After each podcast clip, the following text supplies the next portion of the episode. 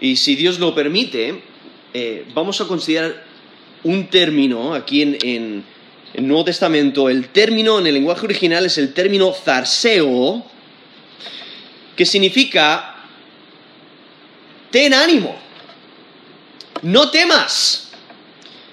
Es la idea de, de toma valentía, sé firme ante circunstancias adversas. Lo interesante de este término es que en el Nuevo Testamento solo aparece como un, imperativo. Es un mandato.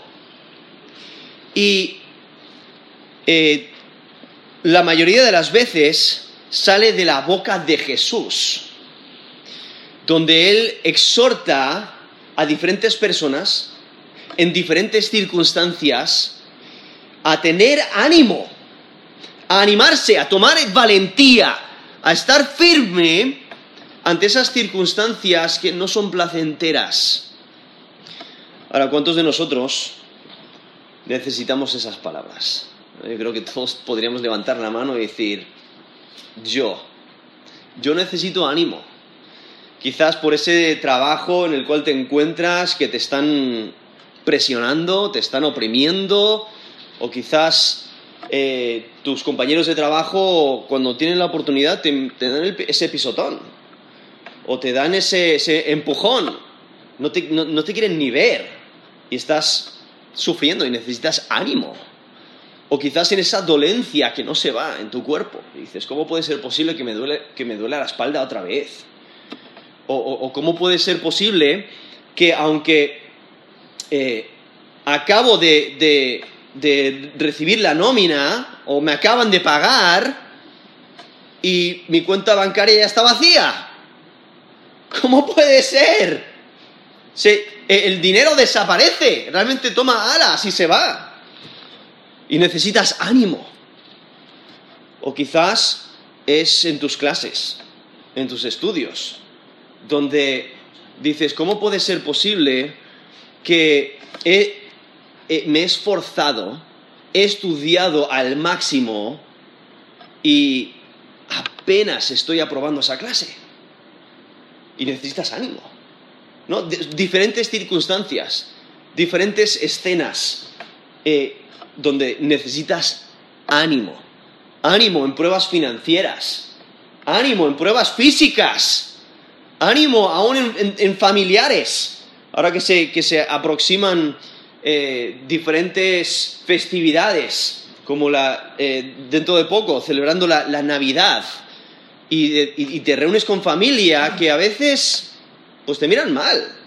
A veces es difícil hablar con ellos porque hay alguna tensión y necesitas ánimo, ¿no? Entonces, eh, eh, por eso eh, estas palabras son tan necesarias, recordar como Jesús, él es, él es quien nos anima, es quien nos exhorta a estar animados, porque este término, detrás de este mandato de de no temer, de tomar valentía, de estar firme ante circunstancias adversas, detrás de este mandato está el conocimiento de la seguridad en Jesús. Él es quien nos anima. Y es una exhortación de ánimo ante la prueba. Es una exhortación a no darse por vencido. Porque el encuentro con Jesús provee libertad. Él es quien da esperanza. Él es quien eh, ahuyenta la ansiedad y el miedo. Jesús es quien asegura su ayuda. Y por eso no hay que temer porque Dios está cerca. Si las circunstancias no son las mejores, quisiéramos que cambiasen. Si quisiéramos eh, que todo fuera un camino de rosas, pero eh, vemos que, ese no es el propósito que Dios tiene para nuestra vida. Él quiere que nos acerquemos a Él. Y Dios usa esas circunstancias adversas para nuestro bien. Dios usa las pruebas y los sufrimientos para nuestro bien, para nuestro crecimiento espiritual. consideramos las escrituras y vemos vez tras vez personas eh, fieles a Dios que sufren, pero es para su bien. Uno de los mejores ejemplos es Job, ¿no? un hombre temeroso de Dios, apartado del mal, completamente dedicado a Dios. Y Dios permite sufrimiento en su vida con un propósito, ¿no? Y, debemos de ver eso en nuestra vida, que Dios usa las pruebas, usa esos dolores, esos sufrimientos, esas circunstancias para nuestro bien. Como nos dice Santiago, o sea, eh, todo lo que Dios da es bueno.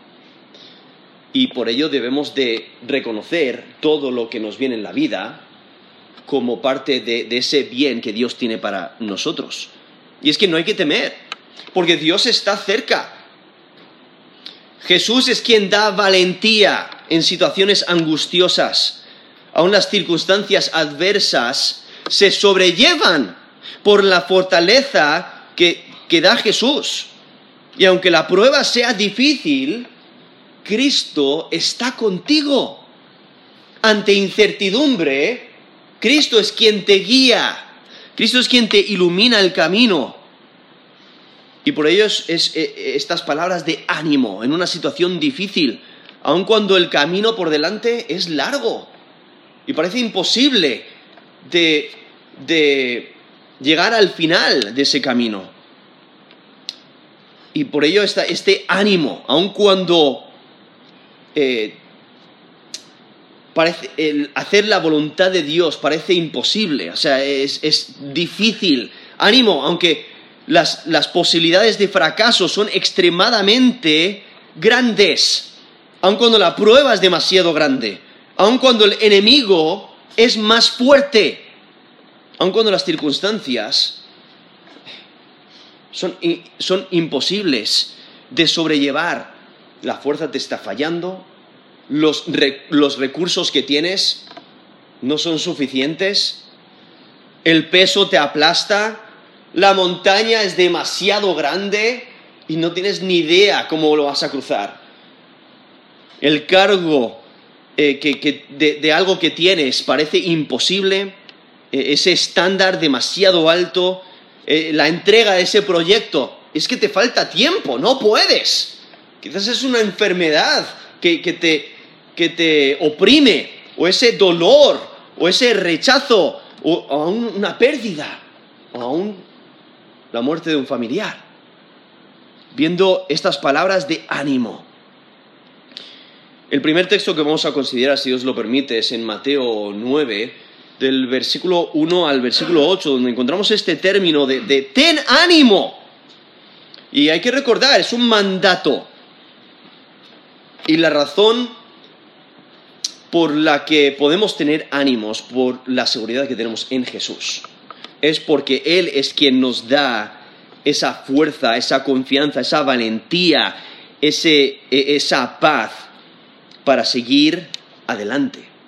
Aquí en Mateo capítulo 9, versículo 1 eh, al 8 dice, entonces entrando Jesús en la barca, pasó al otro lado y vino a su ciudad. Entonces ahí nos está dando ese, ese contexto donde él eh, entra en la barca, hay el mar de, Galilea y va a Capernaum, ¿no? su ciudad, donde él eh, residía. Dice, y sucedió que le trajeron un paralítico tendido sobre una cama, y al ver Jesús la fe de ellos, dijo al paralítico, ten ánimo. E, e, ese término que estamos considerando, ten ánimo, toma valentía. Ten ánimo, hijo, tus pecados te son perdonados. Entonces algunos de los escribas decían dentro de sí, este blasfema. Conociendo Jesús los pensamientos de ellos, dijo, ¿por qué pensáis mal en, en vuestros corazones? Porque, ¿qué es más fácil decir? ¿Los pecados te son perdonados? ¿O decir, levántate y anda? Pues para que sepáis que el Hijo del Hombre tiene potestad en la tierra para perdonar pecados, dice entonces al paralítico, levántate, toma tu lecho toma tu cama y vete a tu casa. Entonces él se levantó y se fue a su casa. Y la gente al verlo se maravilló y glorificó a Dios que había dado tal potestad a los hombres. Aquí vemos esta escena, ¿no? tenemos pasajes paralelos en Lucas 5, del 17 al 26, en Marcos 2, del 1 al 12, donde vemos diferentes detalles del mismo evento. Aquí Mateo lo que está haciendo está resumiendo el evento. Ahora, lo maravilloso de los evangelios es que tenemos diferentes testimonios del mismo evento, con diferentes detalles, lo cual atestigua de que cada uno está diciendo la verdad. Porque en un juicio, cuando todos los testigos dicen exactamente lo mismo, el juez sabe, se han juntado. Se han juntado, se han organizado y han dicho, mira, esto es exactamente lo que vamos a decir. Y entonces eh, eh, salta ese, ese banderín diciendo, oh, oh, hay un problema ahí, pero eh, eso no ocurre en los evangelios, da, diferentes detalles que atestiguan la veracidad de, los testimonios. Y aquí lo que está haciendo Mateo es resumir el evento y, se está centrando en que Dios, eh, Dios encarnado, no, Jesús es Dios encarnado. Él tiene autoridad para sanar y para perdonar pecados, porque Él es Dios. Y vemos aquí a, este paralítico, que en los pasajes paralelos eh, habla de este hombre que, si recordáis, tienen que descubrir el techo para bajarle, porque Jesús está em, en, un, hogar y está eh, rodeado de personas y ni siquiera, ni siquiera pueden entrar todos en la casa. Y entonces, viendo la fe de estos hombres, no solamente del paralítico, sino también de los que le llevaban. E, esta es, una persona que no se puede mover por sí mismo. O sea, tenéis que considerar las dificultades que tenía este hombre, especialmente en esa cultura. Él no puede trabajar. Él no puede eh, proveer para sus propias necesidades. Él depende de otros, aún para moverse. Por ello, él, necesita que le lleven a Jesús. Y le tienen que llevar en una cama, ¿no? En un lecho. Le, tienen que cargar. Realmente para este hombre su situación es de, inmovilidad total. Eh, es de discapacidad, dependencia eh, de otros, de impotencia. ¿Y os podéis imaginar el rechazo por su discapacidad? Eh, su situación es totalmente incierta porque depende de otros. Si, no, le ayudan, él no se puede mover. Entonces, os podéis imaginar la importancia de estas palabras para él. Cuando Jesús le dice, ten ánimo, ten ánimo. Y Jesús va directamente a lo que, lo que es más importante no su sanidad física, sino perdón de pecados. ¿No? Eso es más esencial. Y por eso Jesús le dice, ten ánimo, ten ánimo, hijo, tus pecados te son perdonados. Porque Jesús es Dios. Él tiene esa posibilidad, Él puede perdonar pecados. Pero entonces nos dice en versículo 3 que los líderes religiosos, dice, los escribas decían dentro de sí, este blasfema, porque ellos no quieren creer que Él es Dios encarnado. Ellos no quieren creer que Él tiene esa autoridad. Y entonces Jesús demuestra que Él es Dios, porque Él conoce sus pensamientos, nos dice ahí versículo 4, y les dice, les dice a ellos, ¿por qué pensáis mal en vuestros corazones? ¿Qué es más fácil decir? ¿Los pecados te son perdonados? ¿O decir, levántate y anda? ¿Y qué es más, qué es más difícil? ¿Perdonar pecados o sanar? Realmente lo más difícil es perdonar pecados, porque solamente Dios puede perdonar pecados. Pero en, esta situación, ¿qué es más fácil? O sea, si Él dice tus pecados te son perdonados, ellos no lo pueden ver. Entonces, para ellos es más fácil decir tus pecados te son perdonados, porque ¿quién, lo puede probar? ¿Quién puede decir, ah, sí, lo, eh, testifico de que sus pecados han sido perdonados? Pero sanidad, todo el mundo presente podía testificar, definitivamente este hombre era paralítico y Jesús le ha sanado. ¿No? Pueden testificar de ello.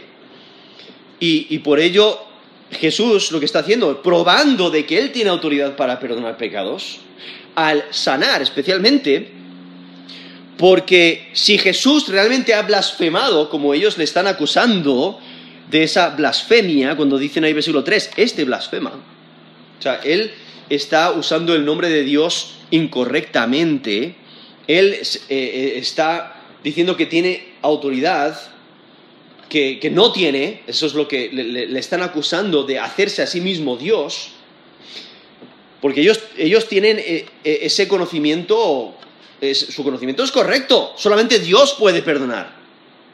Entonces, por ello, al no creer que Él es Dios, dicen, este blasfema. entonces, Jesús, para demostrar que Él sí es Dios, Él ahora va a sanar al paralítico. Lo cual, si no, tiene esa autoridad de perdonar pecados, entonces no podría sanar al, paralítico. Y por ello Jesús dice, porque ¿qué es más fácil decir? Esto es versículo 5. Eh, los pecados te son perdonados o decir levántate y anda. Pues para que sepáis, aquí está la prueba, pues para que sepáis que el Hijo del Hombre tiene potestad en la tierra para perdonar pecados.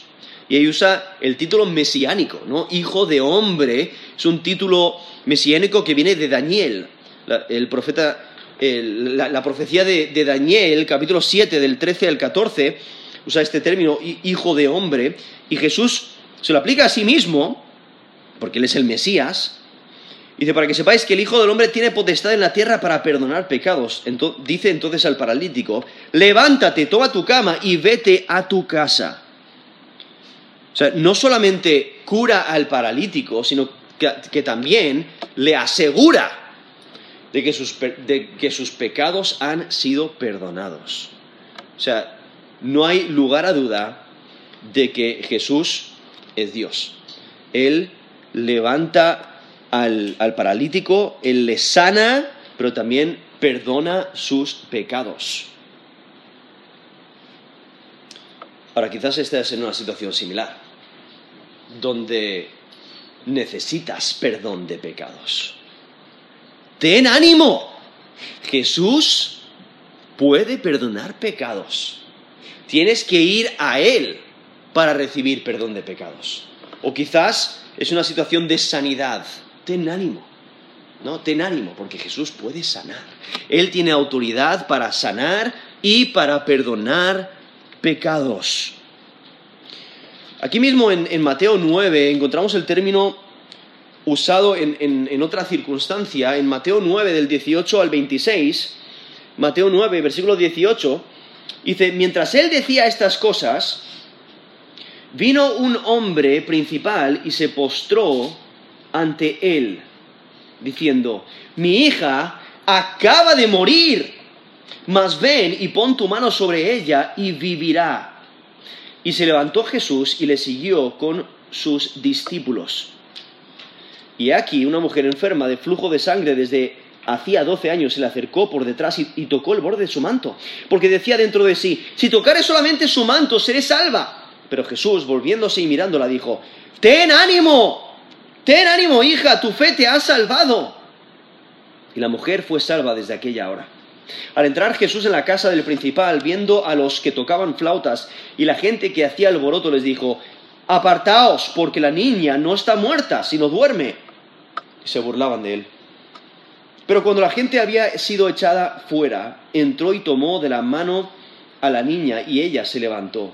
Y se difundió la fama de esto por toda aquella tierra.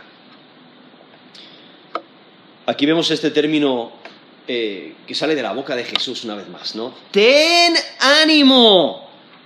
Los pasajes paralelos de este texto se encuentran en Marcos 5, del versículo 21 al versículo 43, y también en Lucas 8, del 40 al 56.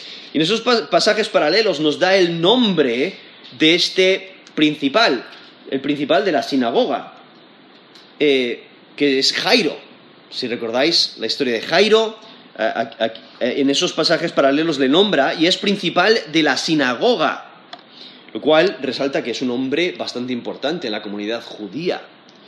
Y porque es tan importante la comunidad judía, y como sabéis, muchos de los judíos, y especialmente los líderes religiosos de, los judíos, eh, rechazaban a Jesús, hay que entender que este hombre principal de, la sinagoga, él está yendo a Jesús porque es su último recurso. O sea, seguramente ha ido a otros, ha buscado por todas, por todas partes eh, sanidad para su hija, pero ya ha llegado al punto donde va a morir. Y ha escuchado sobre Jesús. Y por ello va a Jesús. Ahora, aquí en Mateo eh, está resumiendo el, eh, el evento y por eso dice, mi hija acaba de morir. ¿No? En los pasajes, los pasajes eh, paralelos nos dice que él va antes de que ella ha muerto, pero en el trayecto, cuando va caminando, ella muere. Y por eso lo que hace Mateo es resumirlo. Mi hija acaba de morir porque es la realidad antes de que Jesús llegue. Antes de que Jesús llegase a la casa, la hija está muerta. Entonces lo que Mateo está haciendo es resumiendo el evento. Entonces, eh, viendo la, severidad de la situación y, la, desesperanza eh, que, tiene este hombre. Por eso a Jesús, está desesperado. Su hija va a morir. Y por eso va a, Jesús. Y lo que este, este texto resalta es la importancia de la fe vemos a, este hombre, sí, es principal de la sinagoga, pero eh, realmente eh, al, ser ese, ese, líder judío, está yendo a Jesús como último recurso y, Jesús no le rechaza. No dice, sí, no, sí, eh, ahora me buscas. No, deberías haber venido primero. Sí, sí, claro. Cuando te es conveniente, vienes a mí. No, Jesús no dice eso, sino que eh, le responde de acuerdo a la fe. Pero en el trayecto hacia la casa de, Jairo, después de que Jesús se levanta, que él eh, estaría eh, sentado, dice, en versículo 20, he aquí una mujer enferma de flujo de sangre desde hacía 12 años, se le acercó por detrás y tocó el borde de su manto, porque decía dentro de sí, si tocare solamente su manto, seré salva. Pero Jesús volviéndose y mirándola dijo, ten ánimo, hija, tu fe te ha salvado. Y la mujer fue salva desde aquella hora. Aquí vemos a esta mujer que recibe estas palabras de ánimo. Jesús le dice, ten ánimo.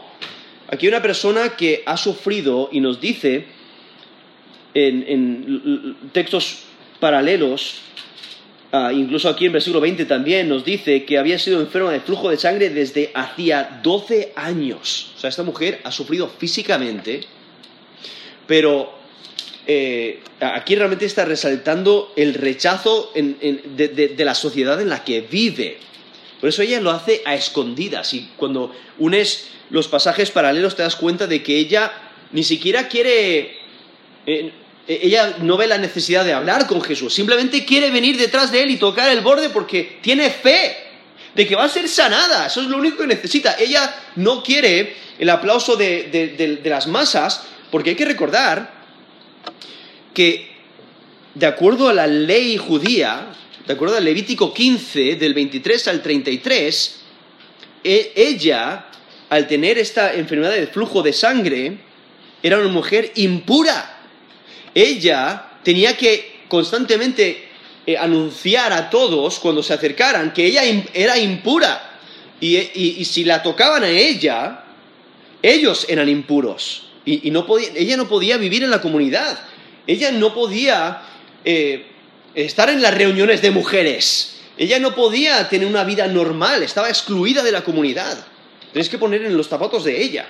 Una mujer que había sufrido grandemente. Y, los pasajes paralelos nos mencionan que ha gastado todo lo que tiene en médicos intentando resolver esta situación. E, está en un grave problema. Su salud declina.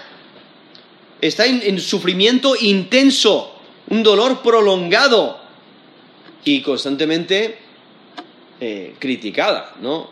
Ahí está la impura, ¿no? Eh, viendo su situación de vergüenza, una aflicción vergonzosa, tiene un futuro incierto. Y va Jesús, porque ha escuchado de él, su última esperanza, y ella tiene fe, solamente tiene que tocar el borde. Jesús tiene tanto poder que él puede sanar aunque, aunque no lo sepa. No, solamente tengo que tocar el borde. Ahora, ella eh, pronto se da cuenta de que Jesús lo sabe. ¿no? Ella va con fe y toca el borde de, su, manto y Jesús se da la vuelta, ¿no? Y, le, y la, reconoce que ella ha, sido, ella ha sido sanada y le anima. Aquí en este texto, aquí en Mateo, que él está resumiendo el evento, dice, volviéndose, versículo 22, volviéndose y mirando, le dijo, ten ánimo, hija, tu fe, no está resaltando la fe, eso es lo que ha, eh, lo, que ha, provisto eh, esa, esa, sanidad, pero también esa fe es, no solamente ha provisto esa sanidad, sino que al ser sanada, ahora puede estar dentro de la comunidad pero también esa fe le ha salvado. Porque fe en Jesús es lo que salva. Y por ello, ten ánimo, hija, tu fe te ha salvado. Y en esa misma hora, nos dice, la, la mujer fue salva desde aquella hora, no ese encuentro con Jesús. En esa hora es sanada. Y continúa la, historia porque aún no ha acabado. No, eso ha sido un paréntesis en esta historia de, que eh, esta historia de, Jairo y, la hija que muere, pero Jesús la resucita, porque nos dice en versículo 23, al entrar Jesús en la casa del principal, viendo a los que tocaban flautas y la gente que hacía alboroto, les dijo, apartaos, porque la niña no está muerta, sino duerme. Y se burlaban de él. ¿Por qué se burlan de él? Porque realmente está muerta. Ellos saben, no tienen lugar a duda de que está muerta. E incluso en, esa cultura eh, contrataban a eh, lamentadores profesionales. Y ya, ya se han reunido. Ya están ahí con flautas y están haciendo alboroto, están ya en, el proceso de lamento, en, esa, cultura, eh, por no, tener la posibilidad de preservar los cuerpos, era mueren y automáticamente les llevan a enterrar. Empieza el lamento extremo. Y, ya ha empezado ese proceso, ha muerto, hay que enterrarla lo antes posible. Y han empezado ese alboroto y, Jesús dice, eh, no está muerta, no, porque Él sabe lo que va a hacer. Él, él sabe que la va a resucitar. Y por eso dice, sino que duerme. Vale, sí, ha muerto, pero va a resucitar. La voy a resucitar ahora mismo. Se burlan de Él. Porque ellos han escuchado de Jesús, este sanador. Pero has llegado tarde. ¿no? Y se burlan de Él. Eh, y no consideran su poder pero Jesús, ¿qué es lo que hace? Nos dice versículo 25, cuando la gente había sido echado fuera, entró y tomó de la mano a la niña y ella se levantó. Jesús toca cuerpo muerto y revive, porque Jesús tiene autoridad aún sobre la muerte y levanta a, a esta niña. ¿no? Viendo esta este ánimo que también provee, no solamente a esa mujer que, sufrió 12 eh, años de ese flujo de sangre, sino también a Jairo y a su hogar. Eh, viendo que Jesús da ánimo aún ante ese grave problema, aun cuando tu salud declina, aun cuando estás en medio de un sufrimiento intenso, aun cuando eh, temes eh, la crítica o estás sufriendo o tu, futuro es incierto, Jesús te anima. Y por eso dice, ten ánimo. Esas palabras son para nosotros también. Ten ánimo. Jesús es quien puede salvar. Otro texto donde usa este término es en Mateo 14. Mateo 14, versículo 22. Del versículo 22 al versículo 34 nos menciona este, este texto donde Jesús eh, una vez más usa este, este término, ten ánimo. Aquí en Mateo 14, versículo 22, dice, enseguida Jesús hizo a sus discípulos entrar en la barca e ir delante de él a la otra ribera, entre tanto que él despedía a la multitud. ¿No? Aquí en Mateo nos menciona que justo antes alimentado a los cinco mil, sea, ha habido un tiempo de, grande ministerio con, las multitudes y Jesús desea que sus discípulos tengan un poquito de descanso. Él va a despedir la multitud, pero al mismo tiempo Él quiere pasar tiempo con Dios Padre.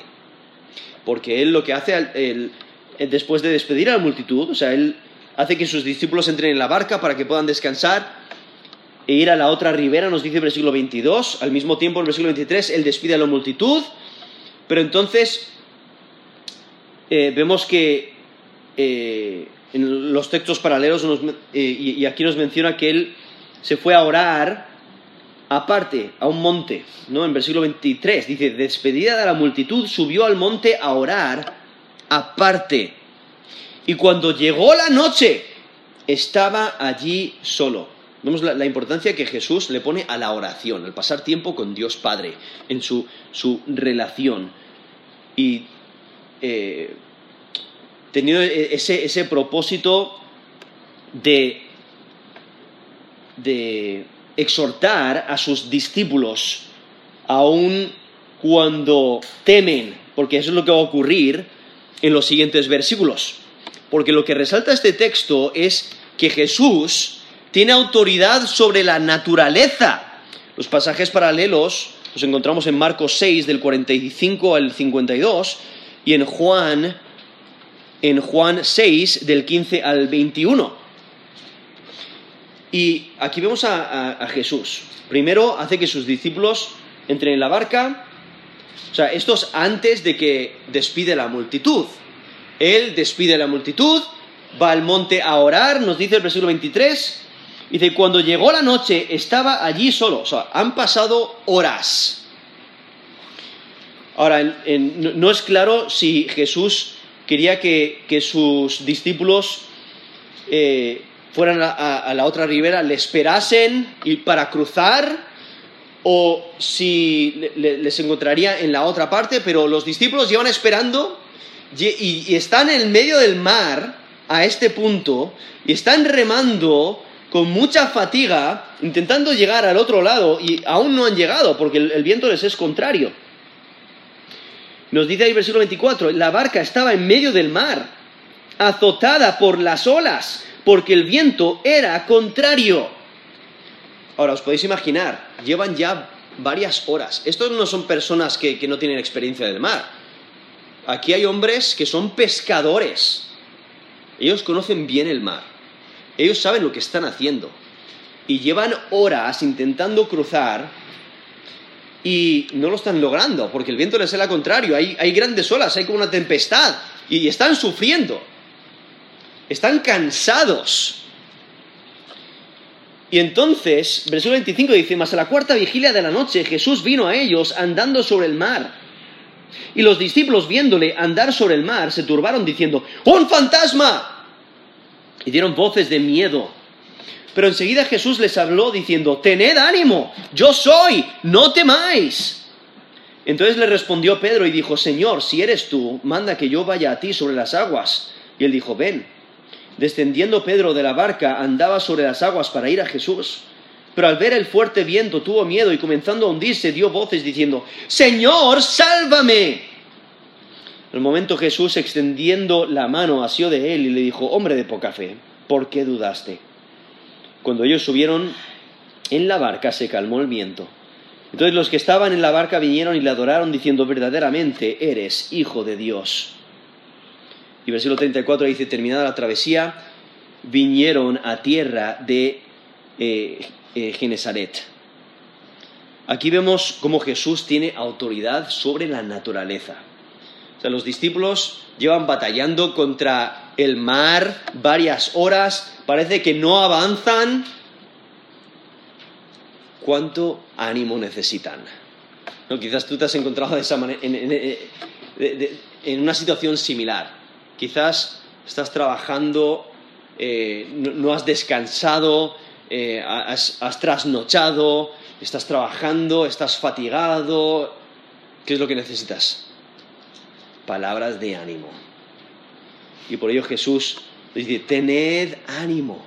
Especialmente porque están en el mar. Ellos son pescadores. Ellos posiblemente han escuchado todas esas historias de los marineros, de, esos fantasmas que han visto en, sus grandes eh, viajes y entonces de repente eh, están cansados, no han podido dormir, es en medio de la noche, están en medio del mar, aún queda mucho tiempo, y, de repente ven algo y cuando estás cansado, cuando tienes hambre, cuando no has dormido, llega un punto que te lo crees todo. y entonces ahí ven un fantasma y, y temen. ¡Oh no! Ahora eh, no puedo escapar, estoy en esta barca he estado intentando escapar de este mar durante horas y no he podido. Y ahora viene un fantasma, no a su parecer, os podéis imaginar el miedo, el, susto en el que están, no saben qué hacer. Y por ello Jesús les dice, tened ánimo, tened ánimo, yo soy, no temáis. Y Jesús eh, usa ese título, el, yo soy, que es con el cual Dios se reveló a Moisés ahí en Éxodo 3.14, cuando eh, Moisés quiere saber su nombre y Jesús le dice, yo soy quien soy. El, el autoexistente, Él es. Y Jesús se identifica como Dios y después lo demuestra al calmar esa tempestad, calmar ese viento y esas olas. Pero, bien, pero vemos aquí como Jesús les anima, especialmente porque ellos llevan mucho tiempo. Porque nos dice el versículo 25, a la cuarta vigilia de la noche. Ahora, los romanos dividían desde las seis de la tarde hasta las seis de la mañana en, en cuatro. ¿Vale? Entonces, la cuarta vigilia de la noche es de las 3 de la mañana a las 6 de la mañana. Si alguna vez habéis tenido que, trasnochar y, trabajar toda la noche, esas son de las peores horas, ¿no? Ya llevas trabajando y dices, ¡ah! Eh, y entonces, aquí están los discípulos en esa situación desesperada, están cansados, ya están frustrados. Lo que necesitan es comer, dormir y comer un poquito más y dormir un poquito más, ¿no? ¿Qué es lo que necesitan? Necesitan ánimo. Y por ello Jesús le dice, tened ánimo, yo soy, no temáis. Y entonces Pedro, vemos la fe de él, porque él lo cree y dice, si eres tú, permite que ande sobre el mar. Y muchas veces criticamos a Pedro, pero él es el único que salió de la barca. Él demostró mucha fe. El problema es que él quitó la mirada de aquel que le sostenía sobre el mar.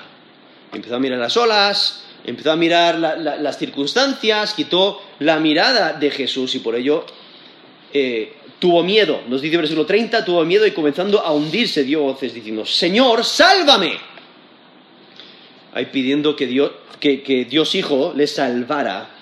Y Jesús le salva, ¿no? Extiende su mano, así de él, y dijo, hombre de poca fe, ¿por qué dudaste? Ahora, quizás te encuentras en una situación similar, ¿no? Las circunstancias son adversas, eh, estás en una situación bastante incómoda, hay mucha incertidumbre, hay problemas visibles y estás frustrado. Las cosas no van como quieres. Hay peligro. Es una situación de terror. La situación en la que te encuentras te ahoga. Quizás la muerte está cerca. Pues ten ánimo.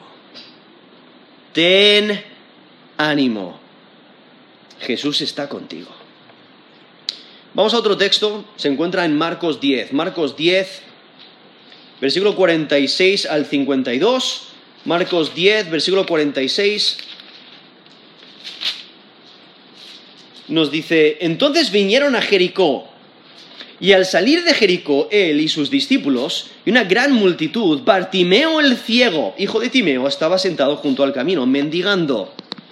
Y oyendo que era Jesús Nazareno, comenzó a dar voces y a decir, Jesús, hijo de David, ten misericordia de mí. Y muchos le reprendían para que callase, pero él clamaba mucho más, Hijo de David, ten misericordia de mí. Entonces Jesús, deteniéndose, mandó llamarle y llamaron al ciego diciéndole, ten confianza, levántate, te llama. Él entonces, arrojando su capa, se levantó y vino a Jesús. Respondiendo Jesús le dijo, ¿qué quieres que te haga? Y el ciego le dijo, Maestro, que recobre la vista. Y Jesús le dijo, vete, tu fe te ha salvado. Y enseguida recobró la vista y seguía a Jesús en el camino.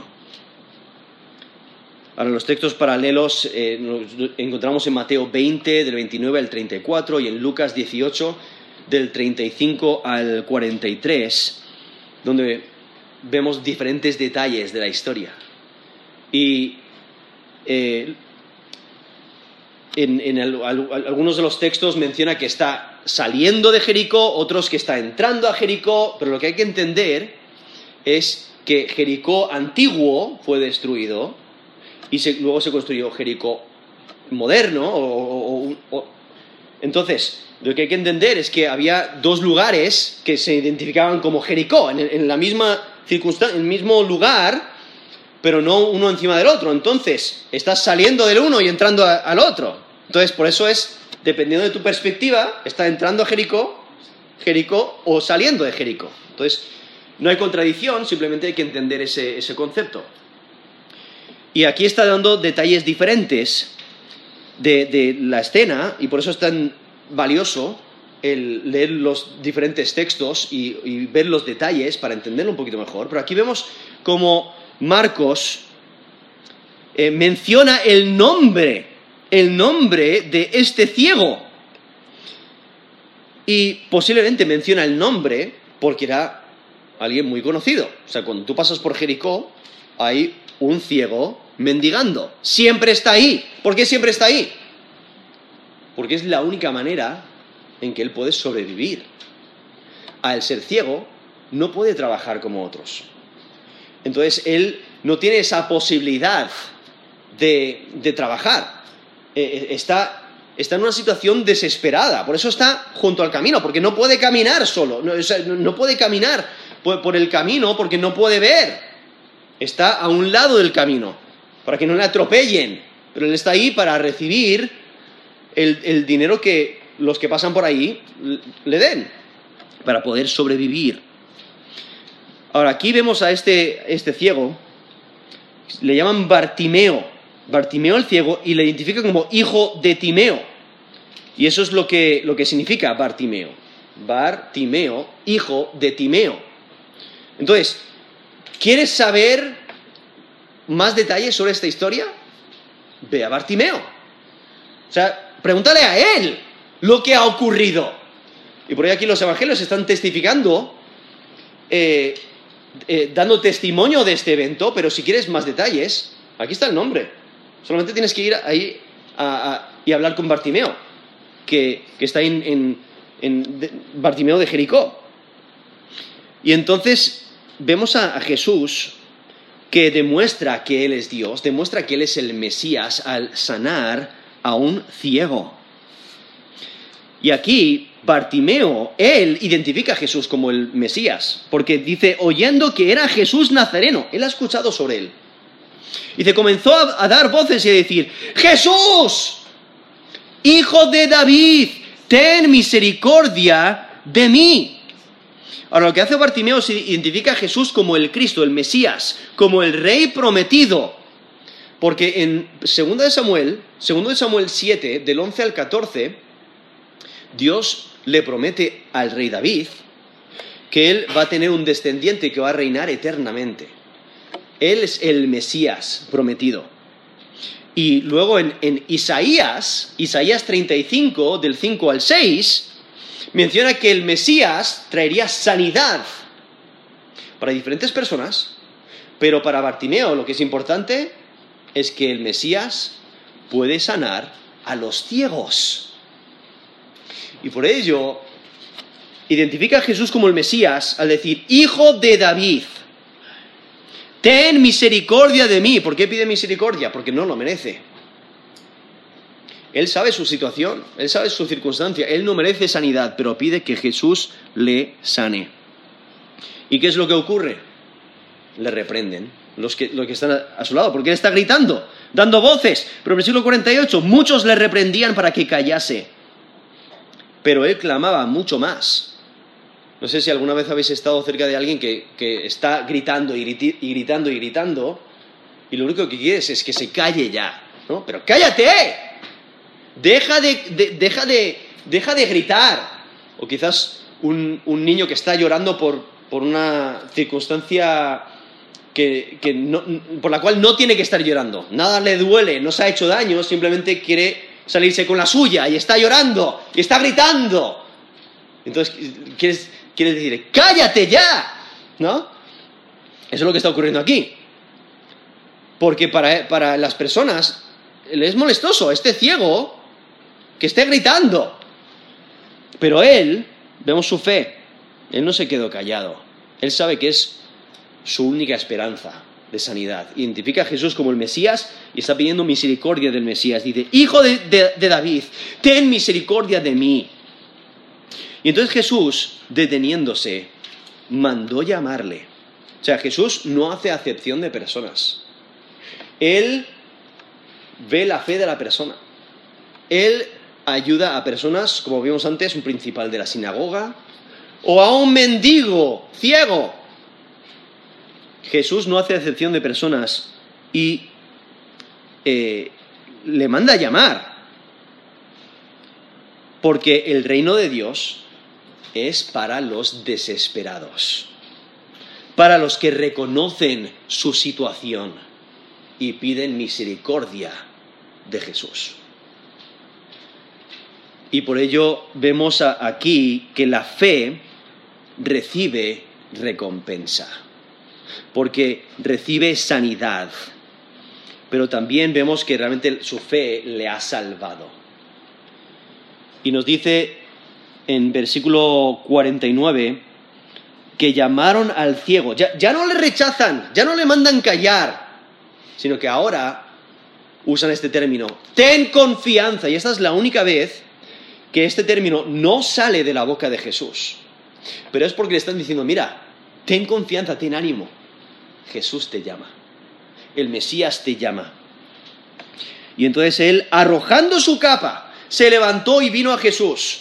No nos da detalles de cómo ocurre todo eso, si le llevan, porque es ciego, o si él está siguiendo la, la voz que escucha de Jesús que le está llamando, pero vemos que él se levanta y va. Y Jesús él sabe lo que necesita este ciego, pero él quiere escucharlo de, de, del ciego mismo, de sus propias palabras. Y a veces eso es lo que Dios hace con nosotros. Él quiere que nosotros clamemos a Él. Él sabe nuestra necesidad, pero Él quiere que mostremos esa dependencia de Él y que pidamos, que pidamos misericordia, que le busquemos a Él. Y por ello vemos aquí que dice, ¿qué quieres que te haga? Y el ciego le dijo, maestro, que recobre la vista. O sea, Bartimeo pide la vista por fe. Porque de otra manera, eh, hubiera pedido sustento, hubiera pedido, dame una limosna. No, no, está pidiendo la vista porque tiene fe de que puede ser sanado. Y Jesús no necesita tocar para sanar, solo tiene que hablar para sanar, porque Él es Dios. Y Bartimeo es sanado. ¿Cómo sabemos que es sanado? Porque luego en los versículos que siguen dice, y el ciego dijo, maestro, que recobre la vista, versículo 51, y Jesús le dijo, vete, tu fe te ha salvado, y enseguida recobró la vista. ¿Y cómo sabemos que recobró la vista? Seguía a Jesús en el camino. No, ya no necesita que le guíen de la mano.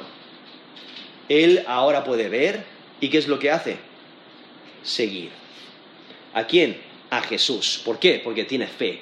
Ya no está sentado a un lado del camino, ahora está en el camino, caminando, y está siguiendo a Jesús. Y vemos como Jesús se interesa por ti. Ten ánimo. Jesús se interesa por ti.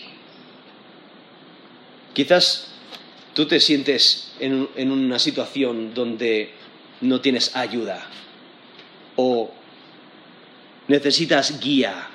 Estás en una situación sin posibilidades, imposibilidad de trabajo, incapacidad, pobreza. Ten ánimo. Jesús se interesa por ti. Tenemos dos textos más que, que, quiero considerar que usan este término. El siguiente es en Juan 16, versículo 32, 32 y 33. Esto es Juan 16. Y el contexto, aquí Jesús les está diciendo a sus discípulos, mira, las pruebas vienen. Dentro de poco me van a matar, os van a perseguir. Va a ser difícil, pero tened ánimo. Yo he vencido. ¿No? La victoria está en Cristo. Y por ello, aquí en, en Juan 16, 32, dice, aquí la hora viene y ha venido ya en que seréis esparcidos cada uno por su lado y me dejaréis solo. Mas no estoy solo, porque el Padre está conmigo. Estas cosas os he hablado para que en mí tengáis paz. En el mundo tendréis aflicción, pero confiad, yo he vencido al mundo. Aquí vemos nuestro término ahí traducido en versículo 32, pero confiad. Es, similar a lo que vimos en el, texto anterior, con esa ten confianza, ¿no? Porque eso es lo que significa este término. es la idea de ten ánimo, ten confianza. Toma valentía, sé firme ante esas circunstancias adversas. Y aquí vemos la, situación en la que, la, que Jesús está, preparando a, sus discípulos para circunstancias adversas, difíciles. Y Jesús conoce todas las cosas, porque ahí mismo en versículo 30 los discípulos dicen, ahora entendemos que sabes todas las cosas y no necesitas que nadie te pregunte por eso creemos que has salido de Dios. ¿no? Jesús sí conoce todas las cosas. Jesús dice, les, responde, ¿ahora creéis? Y dice, he aquí la hora viene y ha venido ya. O sea, esta circunstancia adversa eh, está a la puerta, ha venido ya. Seréis esparcidos, está indicando va a haber persecución. Y cada uno eh, y, serán esparcidos cada uno por su lado. Me dejaréis solo. E, ellos constantemente están diciendo, nunca te dejaremos, estaremos a tu lado, te seguiremos donde sea. Pero Jesús dice, va a llegar un día, y, está ya, próximo, me vais a dejar solo, la persecución es real. Eh, este momento va a ser difícil, no, va a ser un momento donde aparentará que Cristo ha sido vencido, que el Mesías ha muerto y, ha sido derrotado. Pero va a resucitar en victoria. Y lo que hay que entender es que Cristo está identificando que Él está cumpliendo la misión de Dios Padre. Él está en el lugar donde debe de estar. Para eso ha venido, para dar su vida en rescate por muchos. Y aunque los discípulos no sean fieles, y ellos se esparzan por la persecución, Cristo no, realmente no está solo porque Dios Padre está con él. Por eso dice la última parte del versículo 32, mas no estoy solo, porque el Padre está conmigo.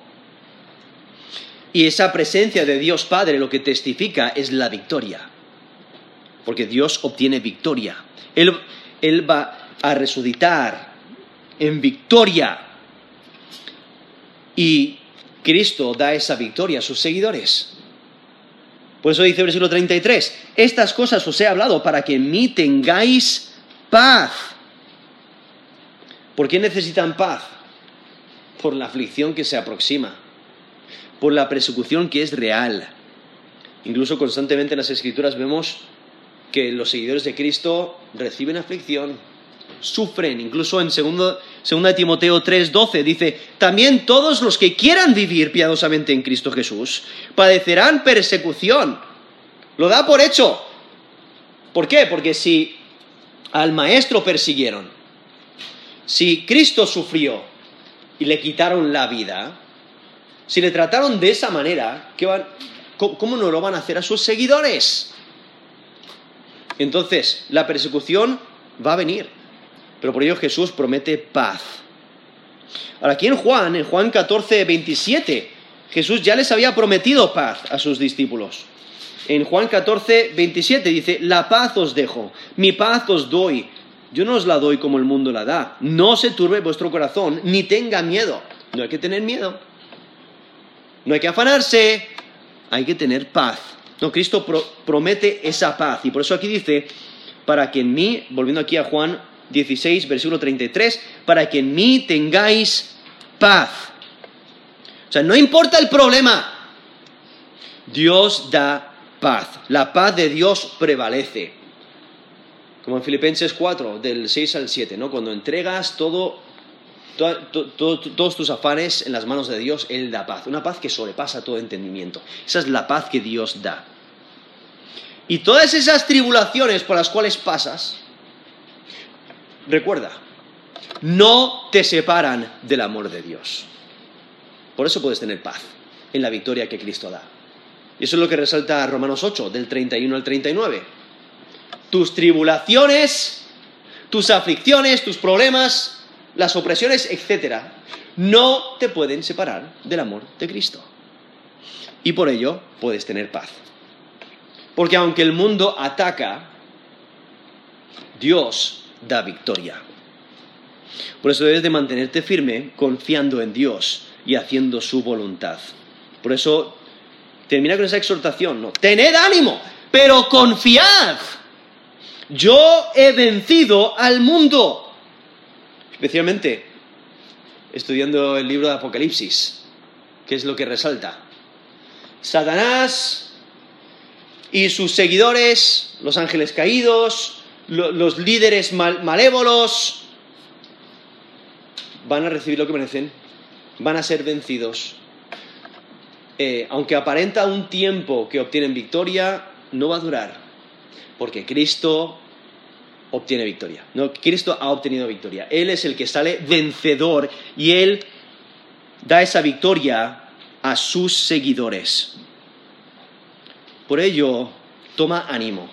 Ten valentía cuando los problemas se aproximan. Cuando la persecución es segura. Cuando hay aflicción. Cuando hay soledad. Cuando hay peligro. Cuando los enemigos son poderosos. Cuando estás rodeado de oposición. Aun cuando Satanás te oprime. Cuando tu pecado te oprime. Tu carne te oprime. Cuando el mundo te oprime cuando el mal parece vencer, cuando los problemas amenazan y el mal te rodea, toma valentía, ¿no? Ten ánimo, ten ánimo. Jesús ha vencido. Ahora, un texto que vamos a considerar rápidamente, es el último texto que vamos a considerar, se encuentra en Hechos 23, del 1 al 12, donde Pablo está siendo perseguido. Han, reunido un concilio en contra de Pablo.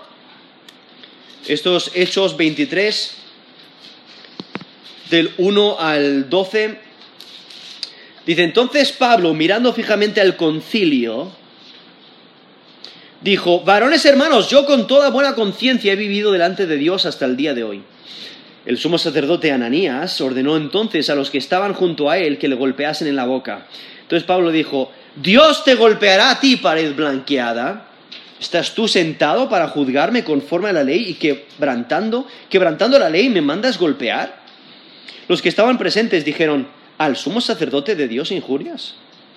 Pablo dijo, no sabía, hermanos, que era el sumo sacerdote, pues escrito está, no maldecirás a un príncipe de tu pueblo. Entonces Pablo, notando que una parte, de los, una parte era de saduceos y otra de fariseos, alzó la voz en el concilio. Varones hermanos, yo soy fariseo, hijo de fariseo, acerca de la esperanza y de la resurrección de los muertos se me juzga. Cuando dijo esto, se produjo disensión entre los fariseos y los saduceos, y la asamblea se dividió, porque los saduceos dicen que no hay resurrección, ni ángel ni espíritu, pero los fariseos afirman estas cosas. Y hubo un gran vocerío, y levantándose los escribas de la parte de los fariseos contendían, diciendo, ningún mal hallamos en este hombre, que si un espíritu le ha hablado o un ángel, no resistamos a Dios.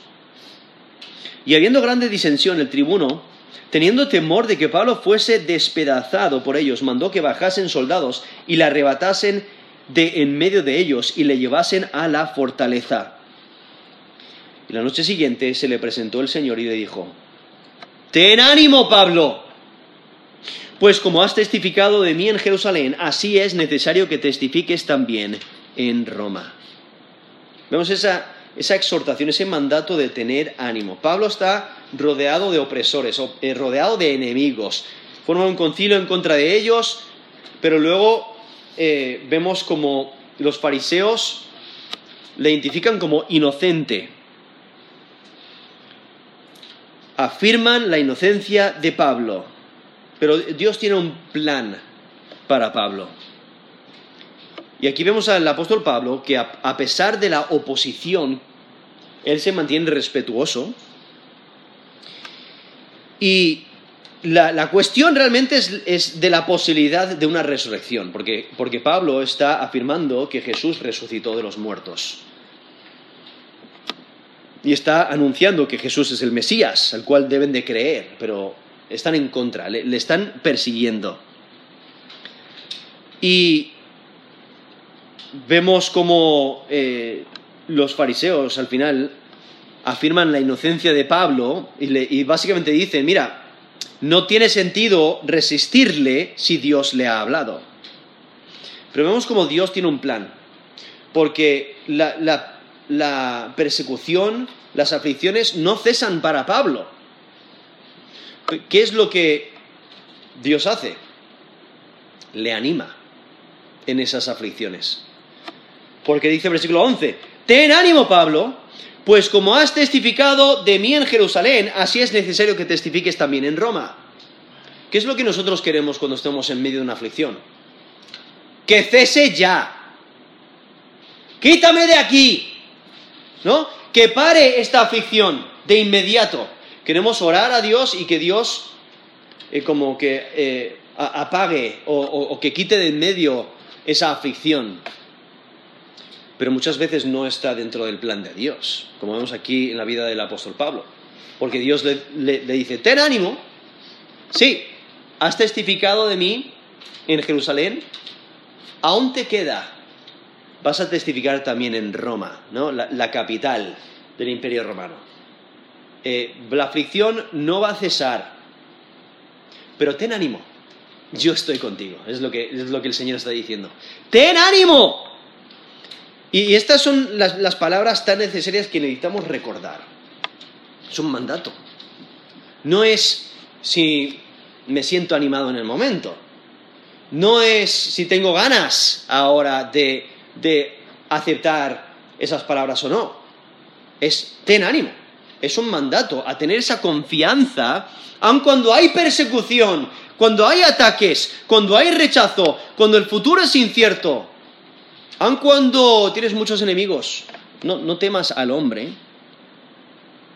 Aun cuando la muerte esté cerca o haya presión. Ten ánimo. Y eso es lo que estos textos eh, resaltan, el, que podemos tener ánimo por nuestro conocimiento de Jesús, porque tenemos seguridad en Jesús. Y por eso es una exhortación de ánimo ante la prueba. Cualquier prueba, Habemos esta exhortación en diferentes circunstancias. Pero Jesús nos exhorta a tener ánimo, que no nos demos por vencidos, porque Jesús da libertad.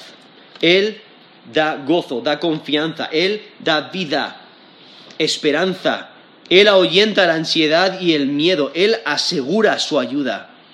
Y no hay que temer, porque Él está cerca, porque Él ha obtenido victoria. Y por eso podemos tomar valentía ante situaciones angustiosas. Podemos tener fortaleza porque Cristo está con nosotros. Y aunque la prueba sea difícil, ten ánimo, porque Cristo está contigo. Aun cuando no sabes cuál es el siguiente paso a tomar, ten ánimo, porque Cristo es quien te guía. Ten ánimo. Vamos a terminar en, oración.